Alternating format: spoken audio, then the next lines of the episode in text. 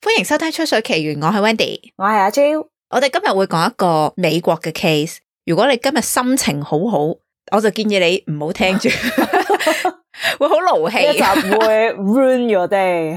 係啊， OK，其實一個故事咧，我喺好幾個 podcast 度都有聽過嘅，即係都應該幾出名嘅。嗯咁唔知你有冇聽過咁樣？你聽下就知啊。嗯咁呢個係一個喺一九八六年六月八號喺 Florida Englewood 出世嘅女仔 Denise Amber Goff，佢係一個比較文靜嘅女仔嚟嘅。嗯佢爸爸 Rick 係喺 Florida 嘅 Charlotte County 嗰度做沙展嘅，咁佢媽媽就叫阿 Sue 啦，沙展， 係即係佢係我撈咗，我撈咗一秒咩沙咩叫沙展？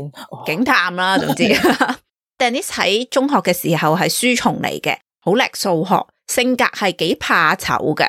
高中嘅時候，佢去咗當地嘅社區學院度 take 咗幾個 course，嗯咁喺嗰度咧，佢就識咗好外向、中意美式足球嘅 Nathan Lee。Dennis 雖然好不怕醜，但係過咗一排咧，因為佢中意阿 Nathan 啦，佢就主動約咗 Nathan 出去，就開始 date 啦。嗯當時咧，Dennis 係十七歲，Nathan 係十九歲噶，兩個人就好快熱戀啦。喺第一次約會三個禮拜之後，Nathan 喺情人節送咗一隻價值四十蚊美金嘅心形戒指俾 Dennis。Dennis 收到之後就好珍惜，每日都戴住呢一隻戒指嘅。佢哋兩個好快結咗婚，生咗兩個仔仔 Noah 同埋 Adam。佢哋一家人搬咗去，都係喺 Florida，但係一個比較偏遠啲嘅地方叫做 Northport，喺嗰度租咗間屋住。嗯哼， Dennis 嘅爸爸 Rick 見到佢哋搬到去，又唔係好遠嘅，即係距離嘅爸爸唔係好遠，但係佢嗰個係一個山卡拉嘅一個社區嚟噶。阿爸爸就唔係好中意啦，因為四周圍乜嘢都冇噶。不過 Dennis 為咗照顧仔仔，決定喺兩個仔仔大個啲嘅時候，佢先至繼續自己嘅學業。所以佢係一個全職媽咪，而 Nathan 就同時打緊三份工去賺錢養家。所以佢哋嗰一家嘅經濟能力只可以負擔到一啲好平租嘅地方啦。嗯 Northport 嗰度嗰間屋又係全新嘅，咁所以爸爸見到即係雖然係山卡拉啲，但係所有嘢又新嘅又平，咁冇乜嘢可以做咧，即係除非佢幫佢哋俾租嘅啫，係咪？嗯最尾都係冇反對嘅。Nathan 同 Denise 一家生活絕對係唔富裕啦，但係兩個人感情非常好，一路都係覺得好開心嘅。二零零八年一月十七號，當時已經二十三歲嘅 Nathan 一早離開咗屋企去翻工。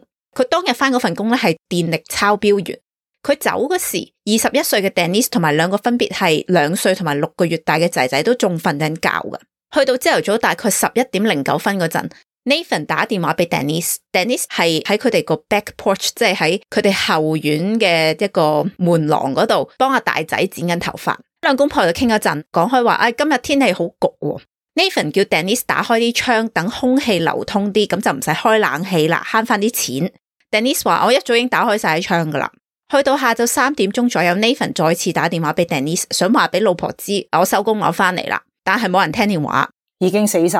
哦，咁啊唔係，我我呢個唔係滅門嚟嘅。 OK， Nathan 喺佢翻屋企嗰個二十五分鐘嘅車程度打咗八次俾 Denise 都冇人聽。Nathan 話佢當時冇覺得好擔心或者好緊張嘅，但係當佢翻到屋企嘅時候，佢將架車駛入佢哋屋企個 driveway 嗰陣，佢發現 Denise 話打開咗嗰啲窗，而家係全部閂埋晒，有啲怪，但係亦都未至於係 alarming 嘅。嗯佢入翻屋之後，就發現 Denise 嘅手提電話同埋鎖匙放咗喺張凳上面，而佢哋嗰兩個仔仔被放咗喺同一個 B B 床嗰度，但係 Denise 就唔見咗。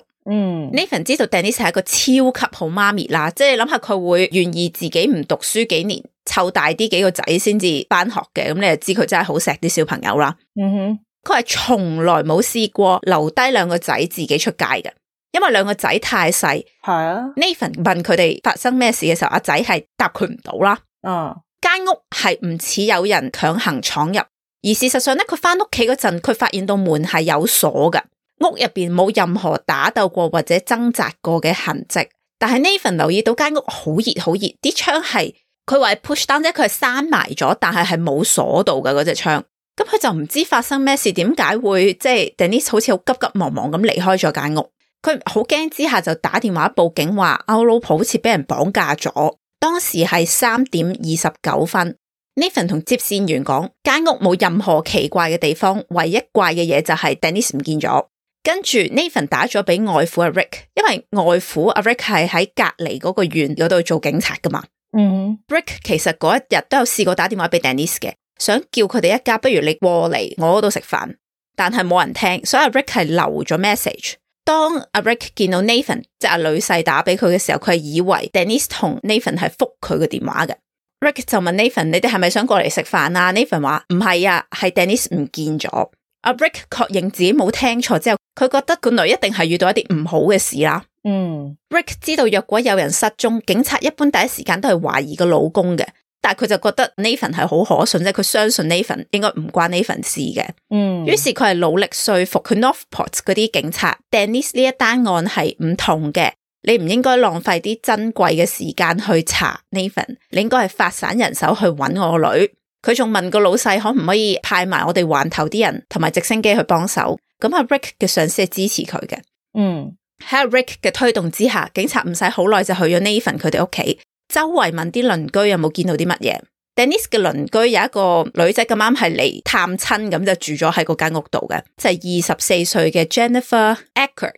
Jennifer 就同警察講話，大概兩點半嗰陣，佢見到一架深綠色 Camaro 來來回回咁喺個社區度駛過，因為架車行得好慢，慢到好奇怪，所以佢就留意呢架車。架車喺個社區度兜咗四至五個圈之後，駛咗上去 Denise 佢哋間屋嘅 driveway，泊咗喺嗰度。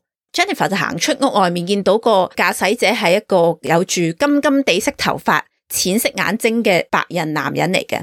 Jennifer 以為呢一個男人係 Denise 一家嘅朋友，所以佢就冇理咁多入翻屋。嗯哼 Jennifer 見到架車喺佢入屋大概十分鐘後離開咗，但係 Jennifer 係冇見到 Denise 喺嗰架車上面嘅。咁佢見唔見到係嗰個男人自己一個走？佢以為係嘅，當時哦，當警察問嘅時候，佢就覺得呢一個人係可疑，所以佢就提供咗呢個線索嘅。嗯哼，喺同一日嘅下晝五點鐘，即係 Nathan 報警話 Denise 失咗蹤之後，大概個半鐘頭之後，警察其實透過 Jennifer 已經知道個疑犯應該係一個白人男人，同埋佢係揸一架深綠色嘅 Camaro 嘅，通知晒嗰頭嘅警察要留意。有個記者話，當時一出公路就見到勁多警察喺度搜查有可疑嘅人，咁所以係真係發散晒人手去揾噶。嗯時間嚟到六點十四分，Sarasota County 嘅報案中心接到一個由手機打嚟嘅報案電話911 call。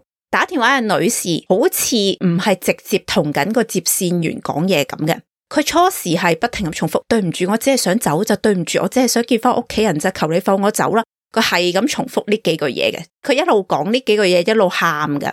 即系唔係同緊接線員講，即系应该同緊佢隔離嘅人講係啦，個接線員好 confuse 啊，啊，個接線員咧係係咁重複 hello hello，聽到我係覺得非常之 frustrated，可唔可以聰明因為啲？警覺性高啲都知道呢個女人係偷偷地打個電話過去啦，係嘛？係啦，中間仲聽到有把男聲話：點解你要咁做？話我個電話咧，我個電話咧係咁問個女人個電話喺邊度。啊，咁嗰個女聲就係 Denise 啦，而嗰個嗯男聲就係個綁匪。Denise 應該係拎咗個綁匪嘅電話報警，嗯個綁匪應該係唔知嘅，即係靜靜雞咁樣打啦。嗯佢就冇直接同個接線員對話。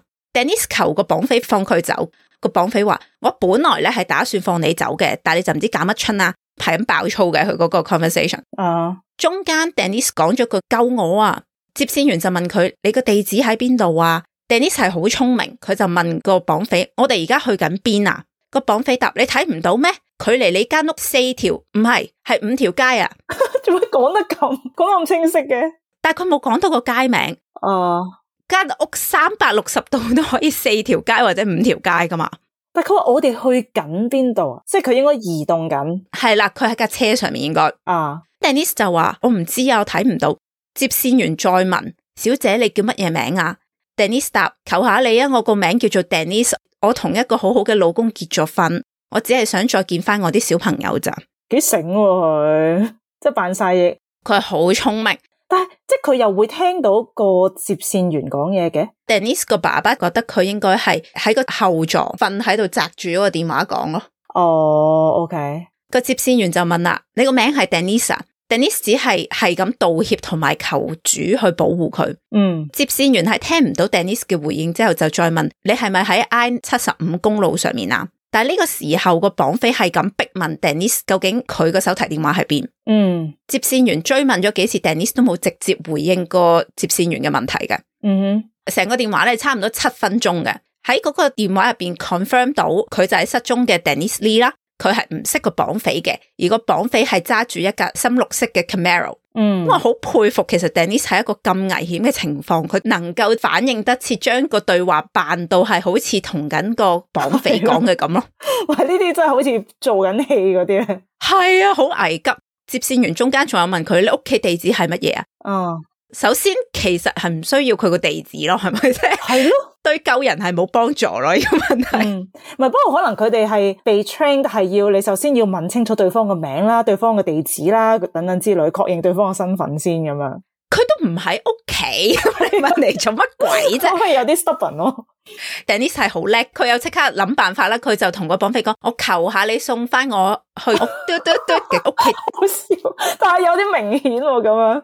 但係個綁匪冇發現啊。 O 咁 K，最後咧係個綁匪再次要求 Denise 俾個電話佢嗯， ，Denise 大嗌咗一聲 Help me，跟住個電話就 cut 咗啦。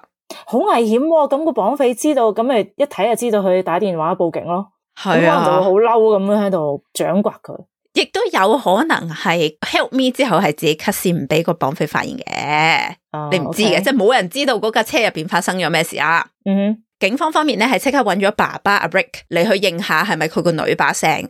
嗯阿 Rick 係確認到電話入邊嘅人就係佢個女，老公 Nathan 始終都係後生啦。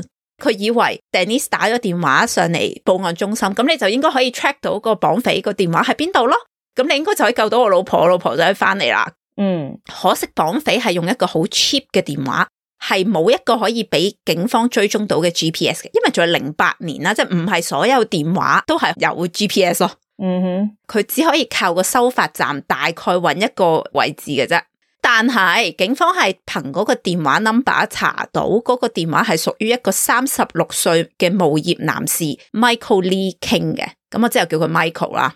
嗯哼啊，頭先個電話係六點十四分打嚟啦，喺六點二十三分嘅時候，警方再收到一個十七歲少女 Sabrina Muslow 嘅報案電話，話佢住喺 Northport 嘅爸爸 Harold 同佢講，自己見到個被綁住嘅女仔走出咗架車，然後爸爸嘅 cousin 老表啦捉翻嗰個女仔入架車度。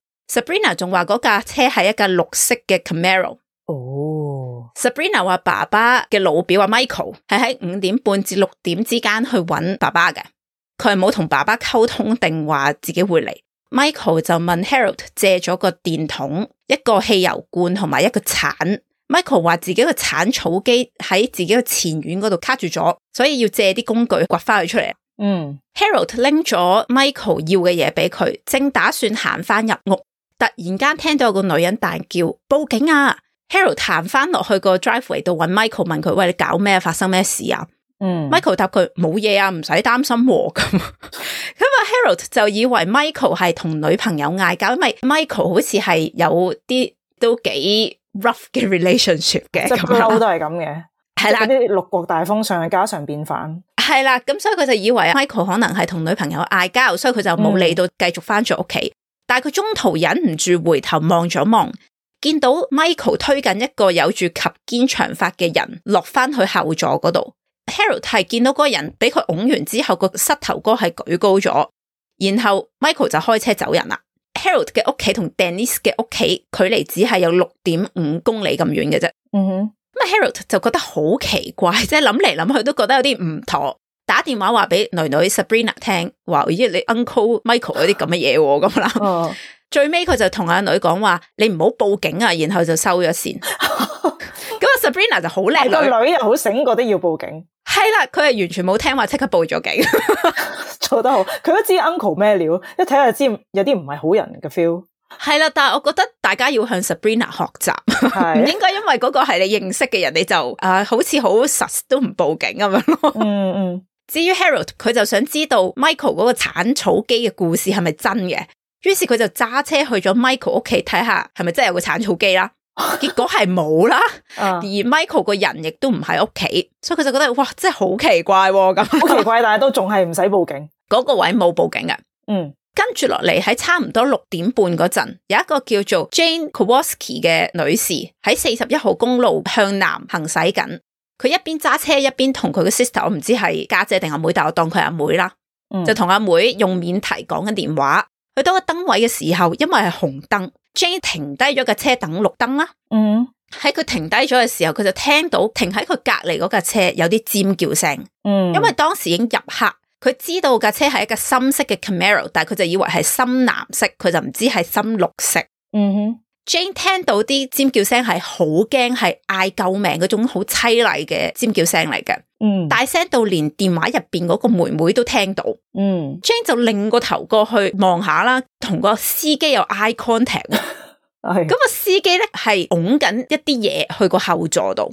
Jane 拧過去嘅時候，佢就見到有隻好細嘅手係咁拍打後座嘅窗。哦 Jane 叫電話入边嘅妹妹準備定要寫低一個車牌號碼。係啊係啊，佢諗住一陣綠燈嘅時候，佢開慢啲，隔離架車快啲，咁佢咪可以見到個車牌咯，係咪？嗯嗯。到真係轉燈嘅時候，Jane 特登揸車揸得好慢。正常嚟講，隔離架車應該會揸得快過佢啦係鬥慢啊，隔離架車係啦，但係隔離架車竟然係揸得慢過佢，更加奇怪啦，係咪？ OK，你咪睇，你咪快過佢，然後睇到後鏡咯。都要睇你幾快。如果佢 tailgating，你咪食屎咯，又係。 OK OK， Jane 決定用龜速慢慢行，即係你喺個啊高速公路度用龜速行，但係條友咧竟然轉線去咗 Jane 後面，咁咁、Jane 嗯就覺得佢應該係真係做緊啲好有問題嘅嘢，同埋知道 Jane 係諗住抄佢嘅車牌啦。啊，佢應該即刻打電話報警，然後話俾啲人聽佢而家嘅位置。冇錯啦，佢就係即刻咁做，佢就同阿妹講話：我而家要收線，我要打 nine one one 報警。咁佢就收咗線，打電話去報警。嗯當時阿 Jane 係唔知道有一個叫 Denise 嘅女仔俾人綁架啦，嗯哼，佢以為架車入邊尖叫嗰個係一個五至十歲嘅小朋友嚟嘅。啊，因为同埋只手好细啊，所以佢唔知道原来嗰系大人嚟嘅。嗯佢同报案中心嘅接线员讲话，自己喺四十一号公路口听到有个小朋友喺架 Camaro 入边尖叫。嗯接线员系应该估到嗰个系 Denise 嚟嘅，嗯，中间听嗰个 call 嘅时候咧，听到嗰个接线员系同啲同事有啲沟通。啊哈，到最後咧，Jane 見到架車喺往住 Toledo Blade Boulevard 嗰度轉咗左，Michael 轉嗰個方向正正就係翻去 Northport，即係 Denise 同埋佢個老表住嗰個 area。嗯不過因為好多車啊，Jane 又喺佢前面啦，所以佢就跟唔到過去。嗯，咁啊，Jane 係係咁問嗰個報案中心嗰人：我使唔使跟過去啊？乜乜乜，但係我跟唔到喎嗰啲咁樣。嗯由於佢跟唔到過去咧，呢、個 nine one one call 就完咗。 ，OK，嚟到呢度嗰個電話大概係八分鐘左右咁長啊噶。嗯哼。唔計老公 Nathan 打嗰個報案電話，其實喺六點十四分至到六點三十分之間，警察係一共接咗三個有關呢一單案嘅電話。第一個係 Denise 打噶啦，嗯第二個係老表個女阿 Sabrina 打噶啦。透過 Sabrina 嘅電話，我哋知道 Michael 去過老表屋企噶啦。然後第三個電話就係阿 Jane 打，大概知道當時 Michael 係兜緊翻去 Northport 嗰頭啦。嗯，你要咁多線索，其實應該應該容易唔難揾咯到喎，係 係咯，你都大概知佢喺邊啦。而且警察係出動咗好多巡警同埋一架直升機喺三個 county，即係三個縣度係咁兜，啊但係都揾唔到 Michael。啊，喺六點五十分，老表 Harold 終於用付費電話打咗個匿名嘅報案電話。佢形容咗 Michael 架車係點樣啦，同埋有可能有一個女仔被綁架咗喺後座，但係老表仍然係冇爆到 Michael 個名出嚟嘅。嗯淨係話個女仔好似唔係好想留喺架車度，但係佢唔知道嗰個男士會唔會傷害呢個女仔。因為 Sabrina 報咗警啦，所以警察好易就知道匿名報案嘅人就係 Harold。你唔使扮啊，你係咪就係 Harry 先生佢哋派員去咗阿老表屋企，啊？當下阿老表都係好配合咁樣講晒佢知嘅嘢俾警察聽嘅，即即係佢又唔係想收埋嘅，佢都想幫手。可能始終自己都同個老表熟，所以有啲 barrier 咁咯。 OK，有啲 guilty 啊嘛，系啦，警察喺七点钟左右去到 Michael 屋企，间屋入边系冇人，不过个电视系开着咗，仲教到好大声。主人房有个有收音机功能嘅钟，又系教到好大声咁播紧音乐。嗯间房入边只窗被一张黄色嘅被遮住咗，一地都系枕头。另外仲有張 Winnie the Pooh 嘅被，被上面有啲精液，後來係驗到係 Michael 嘅精液嚟嘅。嗯而張被上面仲有另一個人嘅血液，嗰、sample 嘅份量太少啊，所以佢哋驗唔到啲血係唔係 Denise 嘅，但係係否定唔到係 Denise 嘅。佢哋啲警察去到嗰度嘅時候係幾多點啊？七點左右，唔係好耐嘅啫喎。係啊。另外咧，佢哋仲喺個睡房地下度揾到一塊鏡，而似係 Michael 特登拆咗飯廳嘅一塊鏡，搬咗去睡房地下嘅。睡房嘅角落揾到一條紮頭髮用嘅橡筋，再加上喺廚房嘅料理台面度揾到一卷銀色嘅 duct tape，即係個膠紙，嗯，上面黐住咗一啲淺啡色嘅長髮。之後係驗到係 Denise 噶啦，證明佢係應該係帶咗 Denise 翻去佢屋企，侵犯咗佢，然後再離開咗咯。喂，點解其實阿侄女啊，即係 Sabrina 係啦係啦，佢報咗警啦，咁你啲警察應該即係冚冚聲就要去嗰、個即係阿 Michael 嘅屋企度睇一睇咩事啦。但係點解佢可以慢過阿 Michael 嘅咧？即係仲要你仲要等阿 Michael 咁樣 即係完咗性侵埋人哋咁先去到，係咪有啲耐咧？ Michael 應該係再之前，即係打電話之前性侵佢噶啦，我估。哦，OK，因為第一個鄰居阿 Jennifer 見到 Michael 架車喺佢哋個 neighborhood 嘅時候係兩點幾，嗯，咁、所以 Denise 應該係兩點幾已經俾佢老笠咗嘅。即係老笠完性侵完，又帶佢喺度遊花園，係啦，嗯，奇怪，好，個 timeline 應該係佢帶咗佢翻屋企性侵完，然後再去揾老表，揾完老表之後佢揸上公路，俾阿 Jane 發現咗。其實佢都幾蠢噶、喎，即係佢咁樣帶住個人質周圍走，你好明顯好容易俾人見到啦。你如果已經帶咗佢翻屋企，點解你唔困住佢喺屋企咧？呢個你就會問佢啦。不過事後嘅評估顯示佢好似係 IQ 七十五咁樣嘅。 OK，所以不能即係不能合理解釋佢嘅行為啊嘅。即系 average 係一百啊嘛，咁佢係七五咯。 OK，之後兩個半鐘都冇任何新嘅線索噶啦。當晚九點十六分，兩個巡警喺 Toledo Blade 附近嘅 I 七十五高速公路發現咗一架九五年嘅深綠色 Camaro。其中一個姓 Pope 嘅警察首先係尾隨呢一架 Camaro。當時警察已經知道 Michael 架車嘅車牌，佢尾隨佢之後就見到前面架車嘅車牌啦，確定係 Michael 架車。Pope 本身係諗住要增援嘅，但我唔知點解。總之佢最後係放棄咗要求增援嘅。唉 OK， Pope 響咗個 siren，然後就截停咗 Michael 架車。嗯 Pope 係掹咗槍，然後要求個司機落車四次，但係個司機都冇落車。一直到第五次佢要求個司機落車，否則佢會開槍嗰陣，嗯個司機先至開門背向外面咁樣落車。嗯，咁司機就梗係 Michael 啦。係 Pope 撳住 Michael 喺地下落咗孖葉，被捕當下，身穿迷彩 T 恤、藍色牛仔褲嘅 Michael 下半身係全部濕晒噶，吓瀨尿，瀨尿都唔會成個下半身濕晒噶嘛， 你應該浸咗落水先會 okay 下半身濕晒。嗯然後有啲泥黐咗喺佢對黑色 sneaker 嗰度，但係佢嘅衫褲係冇血跡嘅，淨係喺佢條黑色 boxer 嘅褲頭嗰度有少少血。嗯警察喺佢個褲袋揾到一部拆咗嚿電同埋 SIM 卡嘅手提電話。啊，年紀輕啲嘅勇員可能唔知啊，零八年嗰啲電話咧，舊啲款咧仍然係可以拆到個電出嚟嘅。 另外仲揾到 Michael 個銀包入邊有佢嘅駕駛執照，同埋揾到一個用嚟裝住射擊用嘅耳塞嘅盒啊，啊啊但係就冇耳塞嘅，得個盒嘅啫。 哈啊警察即場 search 嗰架車，有啲資料就話喺上面揾到個黑色嘅 bra 嗯咁另外仲揾到一個五加侖嘅汽油罐，一個有泥嘅鏟，一支電筒，一個黃色嘅水桶，一條木嘅床欄杆，一張被。嗰張被上面嘅血跡驗到係 Denise 嘅。咁好明顯已經處理咗個屍體啦。你唔知嘅，佢可能將佢綁住咗喺某個 hidden location。 OK，佢喺個副駕駛座個地下嗰度揾到一張紙，印咗個腳印喺度嘅。張紙嘅隔離揾到被拆咗出嚟嗰嚿電話嘅電。副駕駛座個地下咧係濕晒嘅，但係又唔係浸晒水咁樣，不過係濕嘅。嗯喺架車入邊仲揾到 Denise 唔會除落嚟嘅心形戒指，即係 Nathan 送俾佢嗰隻戒指，同埋一啲好似係故意被扯落嚟嘅頭髮攝咗喺張凳嘅底下。事後驗到 DNA 啲頭髮係屬於 Denise 嘅。嗯。應該係 Denise 知道自己應該係會死，好似我哋之前講過嗰個 Susan 咁樣咧，佢覺得自己會死，所以咧就掹咗自己頭髮同埋除咗隻戒指落嚟，等警察係有啲線索可以揾到個兇手咯。哇！佢臨死之前都即係都諗得咁周到，諗埋自己死後都要將佢繩之於法，留低線索 先。但俾我都應該會咁樣，我唔會便宜你咯，就算我死咗 都。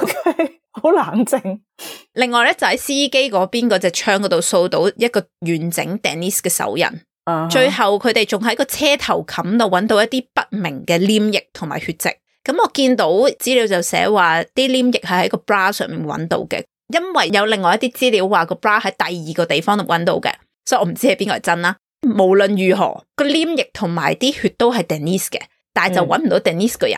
嗯喺架車度揾唔到任何嘅槍械或者子彈。嚟到呢度，你問我，無論 Denise 有冇死到，其實都係證據確鑿，係 Michael 係綁架佢啦係，at least 係傷害咗佢啦。係啊，因為 Michael 就話其實自己咧係受害者嚟噶，哦佢係同 Denise 一齊俾人綁架咗，佢哋兩個俾人蒙住咗對眼，所以唔知去過邊度。喂又會啦。咁你揸車嘅時候，隔離唔記得叫咩名，咁見到佢揸緊車噶嘛，又後面又尖叫噶嘛。 Exactly，所以 實在有太多嘅證人證明根本佢就係嗰個綁匪咯。嗯佢之後係帶咗警察遊花園，就話啊，我應該咧就喺嗰度俾人綁架嘅，俾人綁架之後就應該去過呢個呢個地方。警察又去晒嘅，但係完全揾唔到任何證據去 support。警察又會即係嘥時間同佢癲嘅咧。咁佢都有人權嘅，你唔可以佢講完你就因為你唔信佢就 assume 所有嘢都係大話嘅。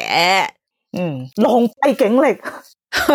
去到第二日一月十八號嘅夜晚，有搜殺犬喺 Northport 嘅 Plantation Boulevard 揾到一個啱啱俾人掘過嘅土堆，咁、個土堆望落係有少少血喺度，而似係因為個土堆底下有血，啲泥吸咗啲血之後就上面就見到啲血。嗯嗰個位置同 Michael 被捕嘅位置隔咗唔夠一公里。一月十九號朝早，警察掘咗三至四尺之後，發現 Denise 冇着衫嘅屍體。嗯，當時屍體係以一個嬰兒姿勢，即係 fetal position，瞓咗喺佢嘅左邊嘅。嗯哼嗰、個窿嘅底仲有啲水喺度。之後警察喺發現屍體嘅現場四周圍搜證，喺草地度揾到一個九 mm 嘅彈殼，不過彈殼上面係揾唔到任何 DNA 嘅。另外仲揾到 Denise 啲衫同埋內衣褲。驗屍報告顯示 Denise 係右邊眉毛嘅位置中咗一槍，子彈喺左邊後腦嗰度出翻嚟。嗯法醫話可能因為呢一槍，Denise 隻眼入邊嘅玻璃體爆咗出嚟啊，即係佢中槍嘅時候個眼睛就爆咗，嗯彈咗落去 Michael 個車頭冚度，所以個車頭冚就有啲黏液喺度。 ，OK，但係佢哋唔夠 sample 去分析嗰啲黏液係咪就係玻璃體，咁所以都係一個估計嚟嘅啫。嗯哼， Denise 個肺仲揾到啲血，證明佢中咗槍之後係仲有呼吸㗎。嗯 Denise 嘅背部、手腕、腳同埋面都有瘀痕，手腕嘅瘀痕應該係被綁造成嘅。佢嘅陰道同肛門都有撕裂嘅傷，喺陰道嗰度揾到 Michael 嘅精液，但係肛門同埋佢嘅口咧就揾唔到嘅。嗯，至於把空氣即係嗰個槍咧，根據我嘅理解啊，到今時今日都冇揾到嘅。真係衰啊！咁佢真係純粹係一個變態綁架強姦犯。係啊，咁有啲令人嬲嘅嘢就要開始講啦。嗯時間翻去一月十八號，即係案發後嘅第二日啦。你記唔記得 Jane 即係喺公路度見到好可疑嘅 Michael 嗰位女士啊？啊，佢喺案發第二日就睇電視，見到 Michael 張相喎，佢先知道原來自己見到嘅係一單綁架案。嗯，佢唔識 Denise 嘅，但係佢認得 Michael，於是佢打電話俾 Northport 警局話：我就係尋晚報案嗰個人啊，你哋使唔使我提供協助啊？嗯但係對面個人係完全唔知佢有打過911，哼，誒完全唔知佢講咩，就係我哋冇呢個信息喎。誒，原來因為 Jane 當時係喺 Sarasota County 嘅邊界，咁佢打電話嘅時候，因為佢太邊邊啦，個電話就彈咗去俾隔離縣 Charlotte County，即係 Denise 爸爸工作嗰個 county。嗯，當時嗰個報案中心嘅 operator 係估到呢一個電話就係同 Denise 嗰單綁架案有關嘅。嗯正常嘅程序咧，呢、個 operator 應該將收到嘅線報入落嘅電腦，咁啲接線員就會將呢個相關嘅情報透過無線電話俾當值嘅警員知。但係當晚嗰個 operator 唔知係太心急啊，定係點樣啦？佢淨係喺個房度就嗌咗啲資料出嚟，哦，啲接線員係聽到，但係冇任何嘅接線員係將呢一個資訊話翻俾當值警員聽。咁 suppose 應該係要聽電話嗰個負責嘅，唔係咪係，？係個 operator 負責噶，唔係個 dispatcher 負責噶，係 operator 負責入落電腦，然後不同嘅 dispatcher 負責通知不同嘅警員噶。啊哈，呢個資訊就完全冇出現過喺嗰啲巡警嗰度啦。有警員話，其實自己係喺六點三十五分守住喺 Toledo Blade Boulevard 嗰度嘅，即係 Jane 話 Michael 轉咗左嗰條路嗰度。嗯，當時阿 Jane 仲見到 Denise 掙扎，同埋聽到佢尖叫。如果呢位警員係有收到阿 Jane 嘅情報，可能佢就會截得到 Michael 救翻 Denise。吓，即係其實阿 Jane 提供嘅嘢，原來係根本除咗個接線生之外，冇人知嘅。诶、嗰、個 county 嗰啲人係冇人知啊，即係佢去咗第二個 county 啊，嗰啲 information。哦 Denise 出事嗰，嗰環頭啲人就唔知啊，嗯嗯嗯，係咪好激 氣？想打佢哋幾拳？可唔可以聰明少少做嘢？可唔可以做好啲？唔知啊。咁你嗰啲喺度其他守緊嗰啲警員，可能都聽到架車上面有人尖叫，佢都唔理嘅。如果喺高速公路行得好快，啲風聲好大嘅話，其實蓋過哦咁尖啊叫聲係有可能噶嘛。 OK，即係呢一單嘢爆咗出嚟之後咧，佢哋個阿頭仲話喎，誒、其實我哋當晚咧係因為太落力揾阿 Denise 啊，所以個警局一片混亂。而且咧，我哋本身已經揾緊嗰架深綠色嘅 Camaro 噶啦嘛，嗯多咗阿 Jane 嘅情報，唔代表會揾到咯。 ，OK，但係阿 Jane 嘅情報佢都係講錯咗，係藍色噶嘛。嗱，當佢講錯係藍色嘅 Camaro，但係佢以為係有一個細路俾人 kidnap 咗，啊你係咪都應該要解救嗰個被 kidnap 嘅細路咧？啊系，但我覺得都冇冇 乜道理啦。你你明你明知架車係深綠色嘅 Camaro 啦，咁你你有警員守喺嗰條路噶嘛？咁你見到一咪你就係揾緊深綠色嘅車咯。咁你 Exactly 見到你都唔截停佢做乜嘢啫？呢個就係嗰個阿頭嘅 point 啦。我哋本身已經揾緊噶啦嘛，接唔到就係接唔到，多咗佢嘅情報都唔代表我會接到咯。咁真係 OK 好憤怒咯！咁你嘅意思係咪即係下次有大 case，大家唔使咁落力報料，因為我報咗料都未必有用啦，啊咪即係你報唔報料，佢都係冇用咯。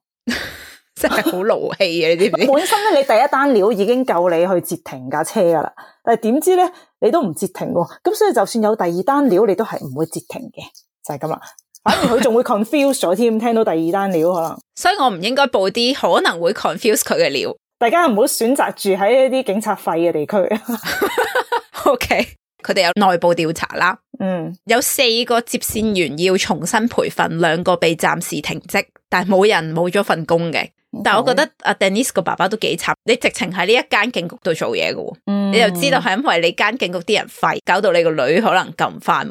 嗯其實當晚仲有另一個報案電話嘅，係嚟自一個叫做 Sean Johnson 嘅男士，又係好似阿 Jane 咁啦，佢都係喺四十一號公路嗰度揸揸下車，聽到隔離嘅車有疑似女士尖叫，但係佢形容嗰時間係佢話係 early evening，佢又係揸揸下就望過隔離啦，有隔離嘅車有尖叫。嗯，佢望過去嘅時候，佢見到 Michael 飆晒汗，係咁逃避自己嘅視線。Sean 自己嗰時因為非法使用大麻，住緊中途宿舍假釋緊嘅，佢嗰時咧係唔可以用手提電話，否則佢就要翻去坐監噶啦。嗯嗯佢又覺得哦我唔係真係好確定聽到有尖叫聲，就冇報到警。佢翻到中途宿舍嘅時候，打咗俾老婆，講俾老婆聽，喂，誒、我頭先揸車發生咗件咁嘅事，兩個人商量之後決定報警。乜 Sean 事後好後悔，佢覺得自己其實可以做多啲嘢，但係當時佢淨係諗到，如果我要用咗個電話，我就要翻去坐監，然後我就見唔到老婆同三個小朋友啦，所以佢就冇打到一個好即時嘅電話咯。但係呢啲即係呢啲 case，你冇得即係冇得格冇外酌情開恩係咯。咁因為你係打一啲報警嗰啲電話喎，好重要嘅喎都。但係酌情呢樣嘢就係你唔知會唔會寬恕你噶嘛，即係冇個 guarantee 哦會寬恕你噶嘛，唔係，同埋最衰係佢唔 sure 係咪真係有尖叫聲嗰啲，係啊即，係如果佢真係睇到可能有隻手喺度啊咁，或者真係睇到嚇誒個女仔啊，咁佢可能就會打咯，咁冇計係，啊，冇辦法。講咗咁耐，到底 Michael 係一個咩人呢 m i c h a e l 係一九七一年出世嘅，全家四個小朋友，佢係排第三。爸爸係做汽車維修嘅。Michael 六歲嗰陣，因為一次雪橇嘅意外冚親個頭，跟住佢就行為大變啦。除咗要接受特殊教育之外咧，頭先講咗啦，佢係被評估為 I.Q 係七十六嘅。係因為撞親個頭。诶、呃我唔知佢撞親個頭之前 I Q 係幾多，但哦係撞親個頭之後評估佢就係 I Q 七十六啦。 嗯，十三歲嘅時候，佢試過扮卡通人物玩嗰陣，差啲用弓箭射死自己個 brother。我唔知係阿哥定細佬啦，但係差啲射死咗。哦，咁喺十七歲嘅時候，佢睇完德州電鋸殺人狂，就拎住個電鋸，面無表情咁係咁追住自己啲屋企人， 即係黐咁佢線。佢啲屋企人就可能唔將佢做精神評估啊啦。已經接受緊特殊教育噶啦嘛，唔知喎。但係佢而家有危險， 即係有啲攻擊性喎。但係咧，識得佢嘅人全部都話佢個人冇乜嘢，即係好似好靜嘅。啊，只不過可能因為佢唔係好聰明啦，所以佢係有啲自卑感，好想其他人覺得佢好重要，所以成日講嘢會誇大啲嘢嚟講嘅。 attention seeker，係啦，所以屋企人係知道佢講嘅嘢係唔可以信到十足十嘅，即係可能信佢三成咁樣咯。我覺得既然你知道佢嘅智商比較低，講嘢又誇大，就唔好俾佢接觸一啲比較暴力啊或者危險嘅嗰啲電影啊、電視嗰啲咯。但係佢七一年出世，即係佢長大嗰個年代係八十年代，嗯未必有嗰個知識話啊，原來接觸得多呢啲嘢，你就會學咗咯。 好明顯就係嗱，佢睇完德州電鋸就攞電鋸啦。 咁咁你都已經知啦，仲俾佢睇類似嘅嘢。诶，呃睇、完先知， 睇完先知。好嘅，即係即係之後應該要禁止留意下。 Michael 長大之後，同咗一個叫 Danielle 嘅女士結咗婚，有個仔。佢成為咗一個水管工，收入足夠令老婆可以做全職主婦嘅。Danielle 咧，疑似係一個控制欲好強，成日點啊 Michael 做嘢，係一個吸血鬼嚟嘅。佢會嗯係咁使晒 Michael 啲錢，跟住 又唔係好做嘢嗰啲 啦。哦我就係奇怪點解，既然一個智商又比較低嘅人會有個咁好嘅女人同佢結婚生仔咧？原來係因為睇中佢智商低，容易 操控。我唔知嘅，我覺得係資料係咁寫咁啊。Danielle 曾經離開過 Michael 兩次，中間就令到 Michael 要一個人湊住個仔咁啦。嗯 Michael 喺二零零二年嘅時候同 Danielle 抹咗面離咗婚，由 Michigan 搬咗去 Florida。前妻最後係跟佬走咗，仔仔嘅撫養權判咗俾 Michael。嗯案發嗰時，仔仔係同 Michael 個唔知哥哥定細佬住喺 Michigan 嘅，即係唔係住喺 Florida 嘅。嗯， Michael 嘅前阿嫂喺新聞度見到 Denise 張相，發現 Denise 個樣同 Michael 個前妻係好似樣嘅，嘿所以阿嫂就覺得可能係因為咁樣 trigger 到 Michael 犯案嘅。哦咁你 OK 聽到呢度就覺得唔知 Michael 係咪俾個老婆逼到佢黐咗線啦？啊但係其他證人係有見證過另一啲 Michael 本身都好似有問題嘅嘢嘅，嗯例如咧，有一個髮型屋嘅老細阿 Patty Paul 話有一次 Michael 帶咗一個佢聲稱係十五歲嘅女仔嚟幫襯佢，因為 Michael 係熟客。Patty 初時以為個女仔係 Michael 嘅侄女或者阿女嚟嘅，嗯但係 Michael 突然間同呢個女仔喺前台度親熱起上嚟，咁 Patty 就覺得好唔舒服啦，哦因為個女仔望落係未成年咁樣，誒、搞靚妹 Sugar Daddy，佢應該冇錢做 Sugar Daddy 咯。點解條女會溝佢啊？黐線！ Michael 話個女仔係上網識嘅，咁你又唔知佢網上點樣氹啲妹妹仔啦咁。啊另外仲有人見過佢翻工嘅時候，無啦啦對住一位女士露體，亦都有人話佢強姦嘅。但係呢一啲事件都係冇報到警，所以係冇一啲官方嘅 record 嘅。嗯二零零七年十一月，Michael 同女朋友分咗手，再加上佢當時經濟有困難，差啲要破產又揾唔到工，佢嘅行為就開始變到怪怪地啦。喺案發前兩日，即係二零零八年一月十五號，佢當時嘅女朋友話，Michael 變到好神經質，覺得隔離啲鄰居咧係透過隻窗及住佢嘅。 我唔知點解佢咁覺得啊。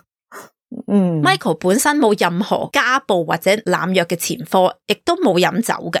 佢有好多嘅前女友啦，連啲前女友們都話冇見過佢飲酒或者拍藥嘅。嗯佢哋呢一啲前女友咧都話 Michael 從來冇對佢哋使用過暴力，反而係佢其中一個前女友係對佢使用暴力嘅。嗯哼咁所以就好似好奇怪點佢突然間爆發。嗯哼喺案發當日綁架 Denise 兩個鐘前，Michael 去咗一個射擊場度練習，佢仲有喺嗰個射擊場嗰個簽到紙度簽名。當時佢同一個叫做 Robert Salvador 嘅男士一齊練嘅，警察查過呢個 Robert，佢係有晒不在場證明，包括係喺事發嗰啲時間，其實佢去咗唔同嘅鋪頭，有晒 CCTV 記錄，所以 Robert 系冇嫌疑嘅。好彩啫，如果唔係就會俾佢屈咗做， 真係佢先係始作俑者，綁架晒 阿 Michael。系佢真系劲无奈啊！如果系咁，根據 Roberts 嘅口供，佢同 Michael 係喺案發幾年前識嘅，會互相介紹啲 job 俾對方。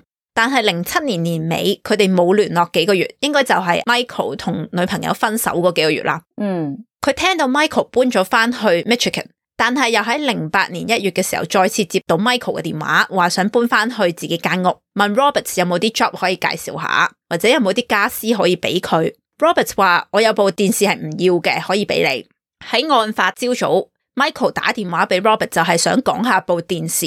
咁 Robert 收到電話嗰陣，佢正正係想去射擊場度練習，問 Michael 要唔要一齊去。Michael 話：我淨係得把九 mm 嘅槍，但係冇子彈。Robert 叫佢唔使擔心，因為自己有一啲剩餘嘅子彈可以俾 Michael 一齊用，嗯所以佢哋兩個就一齊去咗個射擊場度練習啦。嗯練完之後，Robert 同 Michael 講：你可以 keep 住剩翻嘅子彈，但係 Michael 係拒絕咗嘅。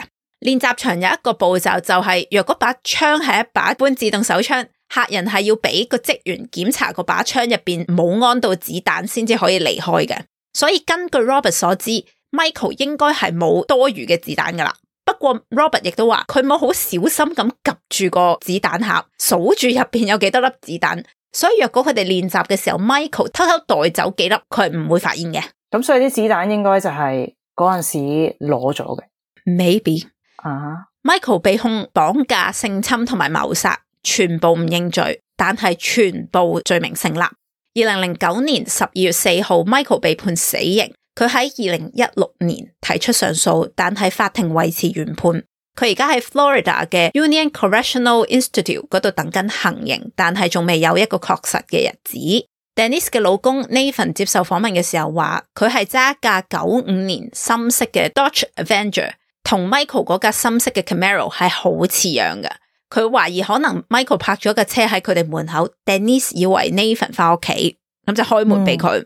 哦， Nathan 覺得 Denise 可能係臨被綁走嘅時候求 Michael 俾佢閂埋間屋嗰啲窗，咁樣 Denise 最少知道兩個仔自己唔會爬出屋外面，係佢為咗保護兩個仔最後做嘅事咯。Denise 過咗身六個月之後，Nathan 成立咗 The Denise Amber Lee Foundation。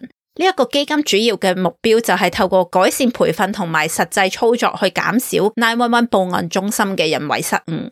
嗯，冇幾耐之後，外父阿 Rick 同埋 Nathan 大力推動，令到 Florida 通過咗 The Denise Amber Lee Act，規定所有報案中心嘅接線員都必須接受二百三十二小時嘅改進培訓。到今時今日，Nathan 仍然係做緊一啲推動改善報案中心培訓嘅工作嘅。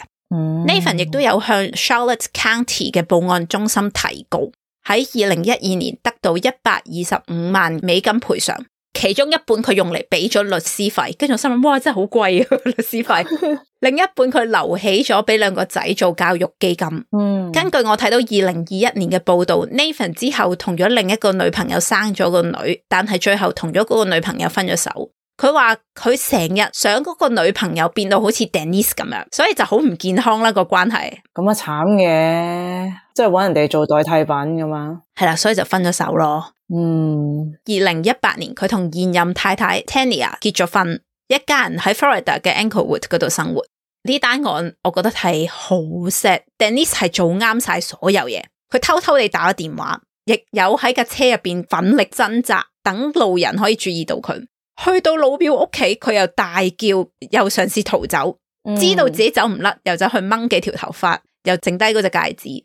而上至老公啦，到阿爸啦，到佢個鄰居啦，再到老表同埋老表個女啦，再到阿 Jane 咧，大家都係做啱嘢。由細到大，大家都教你啊，有啲咩危險你就報警求助。咁大家都做咗呢一樣嘢，但係最尾都係 GG 嘅。就係因為啲接線生嗰啲做得唔夠好，我覺得每份工都有困難嘅地方咯，我又唔想即係一嘢就話，但係都係佢哋做得唔啱。但係，但係我覺得真係可以有改進嘅地方咯。真係好好友善啫。 既然都講到所有人都做得好啱啦，咁 但係悲劇還是發生了。咁 OK，即係意外呢啲嘢大家都唔想嘅，不過有啲慘咯。我覺得兩個仔好慘咯。其實佢哋 witness 咗件事喎，應該個仔都但佢哋唔會記得嘅，應該。細仔就應該唔記得嘅，細仔係六個月啊嘛，但係你話诶、呃、问翻大仔發生咩事，大仔都講唔出㗎。係啊，講唔出兩歲，哦，不過佢可能係有記憶知道咩事，但係嗰陣時講唔出。咁亦都有可能佢係知道媽咪同一個叔叔走咗，離開咗間屋，但係佢意識唔到嗰係綁架都唔一定啊。嗯，不過我覺得即係呢單都唔算係最激氣嘅 case 咯。咁都唔激氣， 好激氣喎！ 我覺得我覺得嗰單即係麥當勞入面即係呃個女仔除衫嗰個，我覺得嗰個激氣啲。 係啊，你同我激氣個位唔一樣。 O K，我覺得呢單嘢你真係做好少少就可以救翻條命咯。都係都係。唉，但係我哋咁多單 case，好多時都係即係係咯，唔知唔係就好似睇嗰啲恐怖片咁咯，你做咩都係錯咯，即使你理論上係做啱嘅，最尾都係做錯咯。係呢啲先係衝突啊嘛。即係其實衰啲講句，你呢一呢一單咧，如果你擺上去電影嗰度，你係會睇得最緊張，因為明明做啱咗，似乎好有機會可以救到，但係點知最後救唔到，即係隻佬救唔到，即係好戲好戲劇性。大巴大巴咁車嗰個接線員啊嘛，唔係佢接線員嗰一刻，你又唔會覺得佢衰嘅，佢都有做嘢嘅，即係佢都有大係啊係嗌。啊，即係佢唔係做一啲你馬上一聽到就覺得，梗唔點做嘢嘅，唔係嗰啲 咯，即係你係事後先發覺吓、原來佢可以做得好啲咯咁樣。唉，陰公，嗯，好，分享生活小奇緣。咁、呢個小奇緣咧係由聽眾阿七提供嘅，嗯哼，朋友介紹我聽你哋嘅 podcast，個幾禮拜咧就聽晒百幾集啦。哇，不眠不休咁聽。我我諗應該係每日翻工八個鐘都 keep 住聽係咪？ O K，佢話本身我個人已經有啲神經質噶，而家更加疑心重，係咪唔係咁好咧？聽我哋搞到疑心重咗， 唔係，我覺得好好啊， 我自己都係呢啲嚟 嘅。係嗰個好緊張喎咁。诶 a n y w a y 好繼續。佢話有一日喺銅鑼灣過 Sogo 嗰條馬路，見到有個人咧神色可疑，周圍望有冇人望佢。嗯哼。咁佢戴住 cap 帽啦，黑色口罩，着住闊嘅咩闊哒哒嘅 T 恤，咩叫闊哒哒嘅 T 恤？即系咪好闊 oversize 嘅 T 恤？ 哦，OK，着住闊闊哒哒嘅 T 恤加闊哒哒牛仔褲，死啦！呢啲潮語我哋唔係識咯，啊死。係咪咩闊哒哒嗰啲？我唔知，啊死都唔識叫 D A D A 咁咯，唔知。啊誒、我同佢咧就迎面過馬路，咁啊見到佢收埋咗隻左手，唔知收埋喺邊咧，唔知係咪褲袋嗰啲啦。啊佢就話：誒、我一路望住佢，就諗佢會唔會突然攞啲武器嚟攻擊啲路人，即係嗰啲無差別殺人嗰啲啦嚇。啊哈！忽然咧，佢就同呢位聽眾四目交投，佢嘅眼神有啲驚訝同埋鬼鼠，唔系咪識噶？係佢即刻哦，然後佢同個朋友講，原來佢係周柏豪，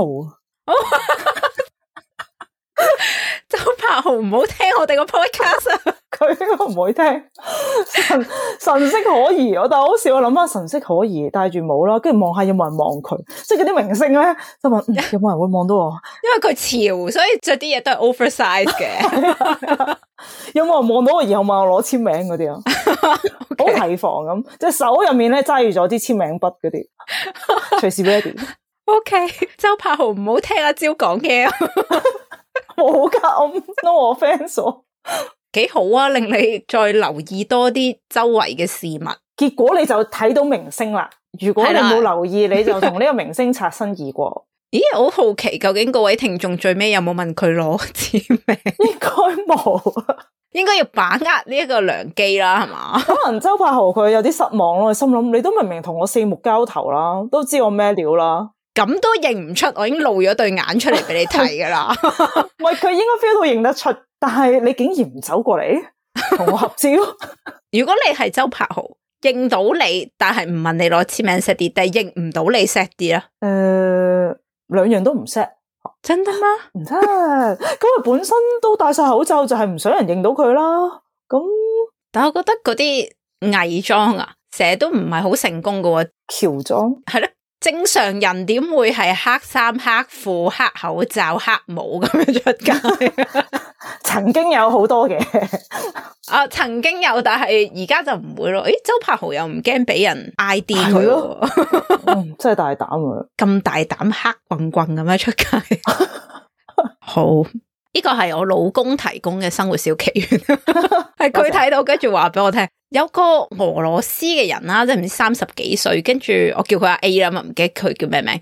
嗯跟住佢同個 friend 阿 B 飲酒啦，好似飲 vodka，嗯然後佢突然間發現阿 B 個電話入邊有一張自己即係阿 A 嘅六歲女女為佢做一個 sex act 嘅唔哦知 video 定相，但係即係睇到有個咁樣嘅嘢啦。哦，跟住佢嬲得滯，逼佢個 friend 自己掘咗個墳，然後逼佢個 friend 自少殺。女跟住然後死咗。 我冇仔細睇嗰個新聞，但係我老公同我講話，個法官真係判咗嗰個人係自自殺咯殺。。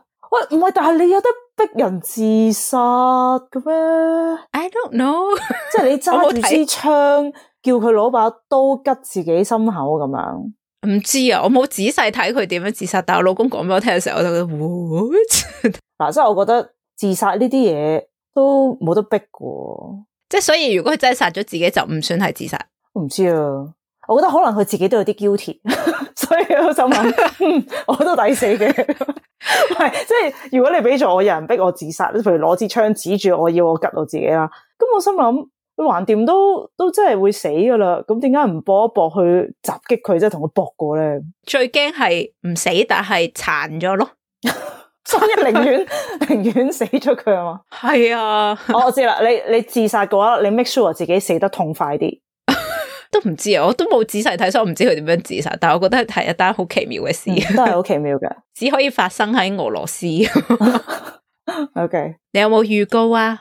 冇啊，就嚟又要好忙啦，要翻工啦又，真係慘啊！好啦， 多謝請我哋飲咖啡嘅大家。大家除咗請我哋飲咖啡之外咧，仲可以透過訂閱啦、review 同埋 share 嚟支持我哋嘅。我哋嘅 social handle 係 Waterblowing Mysteries，大家可以 join 我哋嘅 TG group 同其他人吹下水啦。透過 Google Form 提供生活小奇緣啦，或者 提供你想講嘅 case，我好似好耐冇講過大家 提案嘅 case，我會揾下噶啦，下個星期。嗯好啦，多謝支持，下一集再見，拜拜拜。拜。